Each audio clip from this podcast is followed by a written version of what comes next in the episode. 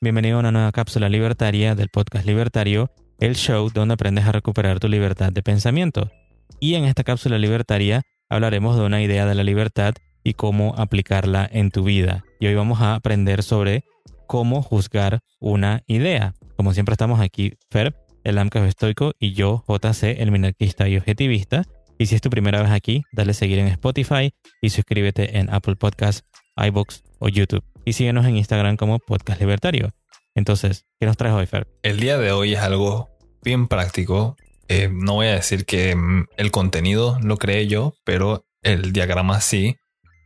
Y lo hice para tratar de distinguir cuando una idea es moral y si merece, por lo menos en mi caso, mi tiempo para discutir esa idea con otra persona.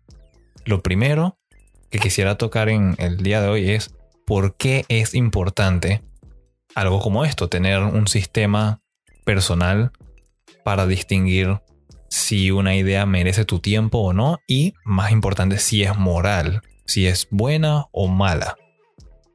Entonces yo creo que es muy importante porque como seres humanos, seres sociables que convivimos con otras personas, el intercambio de información es lo que nos ayuda a superar obstáculos y, por ende, cumplir metas, cumplir objetivos y alcanzar satisfacción, felicidad, autorrealización. Y solamente podemos lograr eso, de nuevo, si empezamos por aceptar que hay un problema, en primer lugar. ¿Y cómo lo distinguimos si algo es un problema o no? Bueno, si es algo que te afecta negativamente o positivamente, es parte de la moralidad. Lo siguiente es el origen de esto. Sucede que JC y yo estábamos en un grupo de académicos y, bueno, siempre proponían un tema una y otra y otra vez y nosotros queríamos tocar otros temas.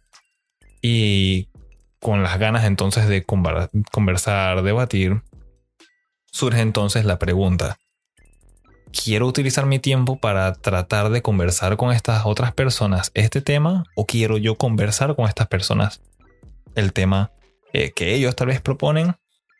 Y basándome en eso desarrollé este sería un diagrama de flujo que a mí me ayuda para distinguir mm, vale mi tiempo involucrarme en esta discusión en este debate sí o no y bueno, para que tengan una idea, voy entonces a decir cómo funciona el flujo de este diagrama. Eh, bueno, para recordarles, el, diagrama de flujo que vamos a utilizar hoy, que Fer ha llamado la moralidad de una idea, o digamos que cómo juzgar una idea, lo van a encontrar en el Instagram de nosotros, Podcast Libertario. Y recuerda que te servirá para evaluar cualquier, cualquier idea que enfrentes de ahora en adelante. Ok.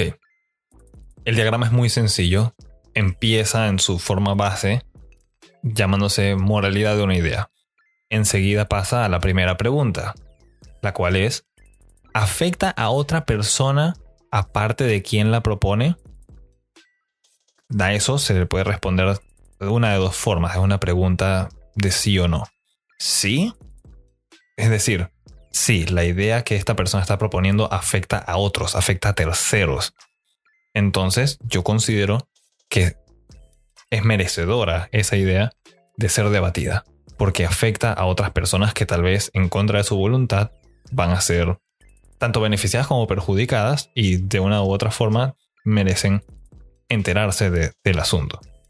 Si la respuesta a esa pregunta es no, es decir, no, no afecta a otra persona, no afecta a un tercero aparte de quien la propone, entonces la siguiente pregunta, siguiendo el flujo, eh, después de haber respondido no, es afecta negativamente a quien la propone. Ejemplo, Fer propone una idea y digamos que es algo que tal vez sea riesgoso y pueda afectar mi bienestar. Si a alguien le interesa mi bienestar, esa persona puede decir, ¿sabes qué? Sí, le afecta negativamente a Fer. Me interesa que Fer no afecte su bienestar me interesa que lo mantenga, una persona que me preocupa. Entonces, abrimos debate y conversamos. Tal vez ustedes que nos están escuchando tienen algún amigo o amiga que siempre hay personas que son muy exaltados, hiperactivos y tal vez no tienen ideas eh, muy seguras. Les gusta, por ejemplo, algún deporte extremo, intentar cosas que no son muy, eh, de seguras. Puede, puede haber un riesgo, se pueden partir un brazo, se pueden romper una pierna, se pueden quemar, tal vez lanzando fuegos artificiales o algo. Y a ustedes les interesa que esa persona no se haga daño, entonces, hey, vamos a debatir, vamos a conversar esta idea que acabas de proponer, porque me preocupa. Y la última sería entonces responder a esta pregunta con un no. No afecta a la persona que propone la idea negativamente. Entonces, si ya dijimos que no afecta a terceros, y la misma persona que la propone va a ser afectada, pero no negativamente, entonces se puede asumir que le hace bien a quien propone esta idea. Y de ser así, ¿por qué interferir con la libertad de esta persona para ser feliz? Y con eso entonces concluye el diagrama. Es bien corto y básicamente se reduce a identificar la idea que alguien propone afecta a otros, sí o no. Y afecta directamente a la persona que la propone, sí o no. Y de ser así, positiva o negativamente. Atenta contra su bienestar o le favorece. Y estos son los parámetros que yo utilizo para saber si un tema a mí me interesa o no. Personalmente, si el tema a mí no me beneficia ni me perjudica, no me interesa eh, conversarlo. A menos que una persona lo sepa exponer de una manera muy interesante y tal vez capte mi atención, pero eso ya es algo para hablar otro día. Quisiera entonces ya pasar a darles ejemplos de situaciones en las que este diagrama de flujo les podría ser útil. Comenzando con algo que muchas personas debaten hoy día. Marihuana. Como uso recreativo. Entonces, vamos a hacerlo con eso. JC y yo vamos a conversar cómo iría en este sentido, pues, un tema como ese. Tema de hoy, marihuana como algo recreativo afecta a otra persona aparte de quien la propone. Alguien dice, yo quiero consumir marihuana de cualquier forma, fumarla, consumirla dentro de algún comestible, una galleta o un, brownie o lo que tú quieras. ¿Afecta a otra persona aparte de quien propone la idea de consumir esa sustancia? ¿Sí o no? Bueno, en este caso digamos que yo, JC, sería eh, la pequeña doña Beata, que estoy en contra de toda cosa que sea divertida y diría, bueno, sí, me resulta que sí afecta a los demás. Ok, ¿cómo afecta a los demás? Porque lo que sucede es que si alguien fuma o come una galleta con marihuana, va a salir a matar y a, y a, a, matar y a, y a, robarle a todo el mundo. Ok, aquí ya estamos entrando en un debate. Alguien piensa que el tema, esta idea, afecta a otros. Entonces, ¿qué hechos, qué investigaciones o cualquier cosa, ¿tienes algo que respalde los clamos que estás mencionando? No, simplemente yo lo siento así, que la gente va a salir a matar y se van a suicidar por fumar. Ok, bueno, esa respuesta no es muy objetiva y creo que entonces aquí podríamos seguir conversando los problemas con las propuestas y todo lo que la persona aquí está mencionando. Y ya ahí quedamos en la primera respuesta. Sí, afecta a terceros vamos a debatir si eso es cierto o falso, si les afecta cómo, qué podemos hacer para mitigarlo, etcétera, etcétera. Definitivamente se convertiría en una, en una conversación muy interesante para ver ambos, ambos lados, ¿no? ambos puntos. Así que definitivamente que vale la pena abrir debate. Definitivamente. Si la respuesta entonces es no, digamos, todos estamos de acuerdo. Eh, en, en este caso, pues, los que estamos involucrados en la conversación decimos no, no afecta negativamente a ningún tercero, a nadie que esté alrededor de la persona que está fumando o consumiendo marihuana como un medio de recreación. Entonces, ¿afecta negativamente a quien la propone? Digamos, de nuevo yo como ejemplo, yo, Ferb, quiero consumir un brownie o una galleta con marihuana. ¿Me puede afectar positiva o negativamente? Principalmente, me afecta negativamente, atenta contra mi bienestar. ¿Sí Bueno, o no? si, fuera, si volviendo al papel de, de yo siendo la doña Beata, entonces yo te diría que sí, a pesar de que de repente no tenga evidencias ni nada en ese instante, te diría que sí porque yo considero que en sí las drogas son malas y punto. Entonces, eh, o sea, yo voy a juzgar lo, las sustancias o lo que te metas al cuerpo y voy a decir que como es algo que yo considero que es malo, tú eres una mala persona y te afecta también en tu cuerpo.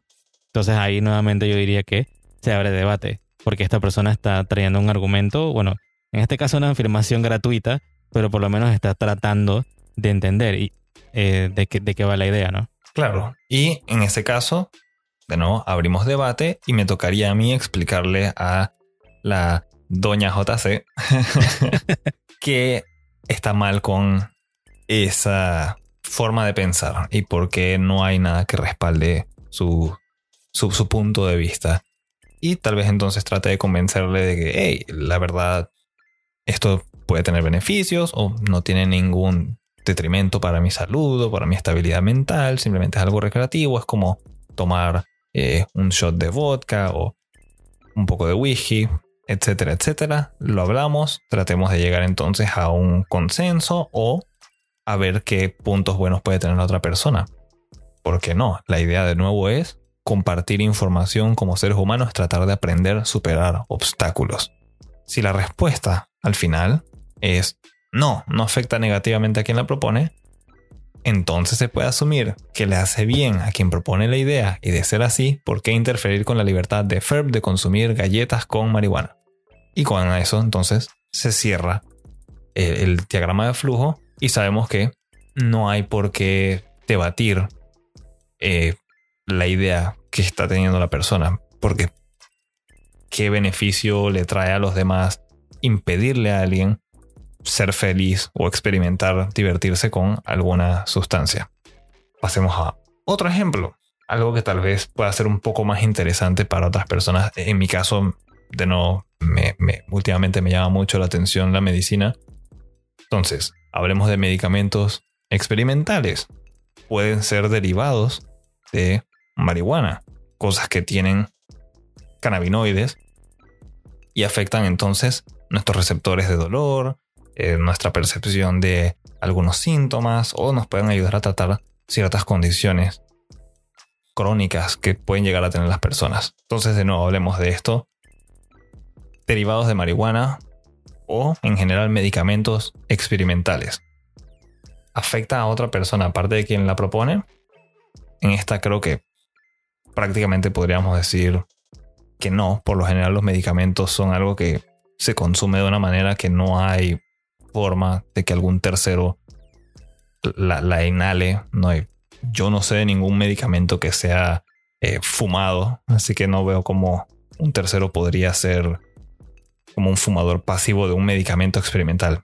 Bueno, probablemente sea una, probablemente sea una cápsula o una, una pastilla, ¿no? Así que no, no creo que, y tampoco, pro- probablemente con, con el estudio que se haga y todo para que llegue a ser un medicamento consumible, mm, de repente los efectos, si tiene efectos adversos, nada más no, no, no va a hacerle daño a, a una tercera persona, ¿no? Claro, lo que por lo general conocemos cómo funcionan algunos medicamentos experimentales. Tienen sus efectos secundarios, algún riesgo. Pero entonces aquí es donde vamos a la siguiente pregunta. ¿Afecta negativamente a quien propone la idea? En este caso, una persona que padece de, digamos, siguiendo con la idea de la marihuana medicinal, epilepsia es algo que yo sé que se trata con pastillas o con aceites para ayudar a, calmar un poco a la persona, reducir la cantidad de eh, convulsiones que puede experimentar porque puede ser que está en un ambiente de estrés o algo que eh, le incentiva a tener esas reacciones y la idea es ayudar a esa persona a calmarse, reducir el impacto negativo que sí le puede traer tener esas convulsiones. Hablemos tal vez una persona que tiene dolores crónicos porque está bajo un tratamiento de cáncer, tuvo un accidente casi letal, tal vez tiene una pierna rota, una costilla rota, necesita algo para reducir el dolor, tal vez medicinas para el dolor tradicionales no son tan efectivas, etcétera, etcétera. O en el caso de algunas mujeres, ovarios poliquísticos. Eh, Causa mucho dolor, a veces se, van y se tratan con alguna cirugía, la cirugía también entonces termina causando dolor en el tiempo de recuperación, etcétera, etcétera. Tal vez estas personas no quieren consumir los medicamentos tradicionales o no están disponibles los medicamentos tradicionales y les tocaría aguantarse el dolor. Afecta negativamente a quien propone la idea de consumir estas pastillas, la persona con epilepsia, la persona con dolores crónicos, las mujeres con ovarios poliquísticos, se pueden afectar negativamente por consumir marihuana medicinal o algún derivado?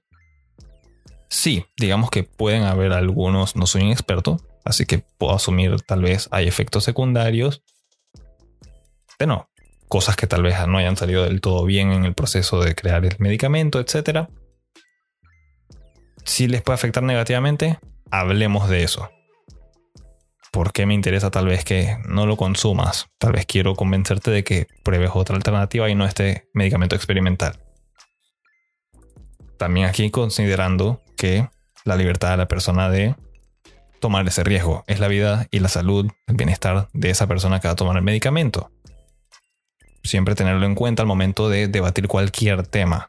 Cuando se habla de que solamente afecta al individuo que propone la idea, siempre tener en cuenta es la libertad de ese individuo tomar el riesgo que desee. Puedes tratar de convencerle. Y por último, la respuesta podría ser no, no afecta negativamente a la persona que propone la idea.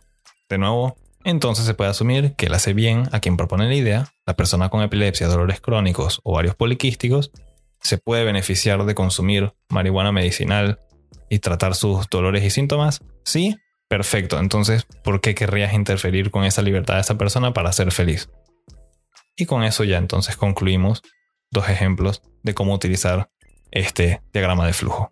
Bueno, yo al final lo que agregaría de que aprendí gracias a este diagrama que, bueno, que hiciste tú, Fer, y que espero que lo puedan ver en Instagram y les pueda servir para evaluar de ahora en adelante las ideas. Y es porque yo considero que el choque de ideas es algo que te ayuda a encontrar otras personas con los mismos valores. O si de repente tienes ideas, o sea, tienen otras ideas, te pueden ayudar a entender el otro lado, ¿no? De qué es lo que trae el otro lado. O también estos enfrentamientos te pueden ayudar a afilar tus ideas para el próximo encuentro, ¿no? Y también de que yo considero que el mundo no es un espacio seguro y no debe serlo. Por ejemplo, la universidad debe ser un campo de batalla intelectual, es lo que siempre he pensado. Pienso que estas, las ideas deben chocar unas con otras y tú, que me estás oyendo, debes ser capaz de evaluar y formar tu propio criterio, siempre usando la razón y no usando las emociones, porque bueno, las emociones en verdad no sirven como una herramienta para evaluar una idea. Entonces, eh, para mí el choque de ideas funciona como una batalla intelectual, que cada vez que tenemos esa batalla nos acerca un poco más a la verdad. Entonces, gracias por escuchar la cápsula libertaria del podcast libertario y por último, comparte este episodio con tus amigos y familiares y recuerda, tenemos una cultura por salvar. También recuerda que debatir la moralidad de muchas ideas es gratis, pero que la idea del Estado siempre es inmoral. Nos escuchamos en la próxima.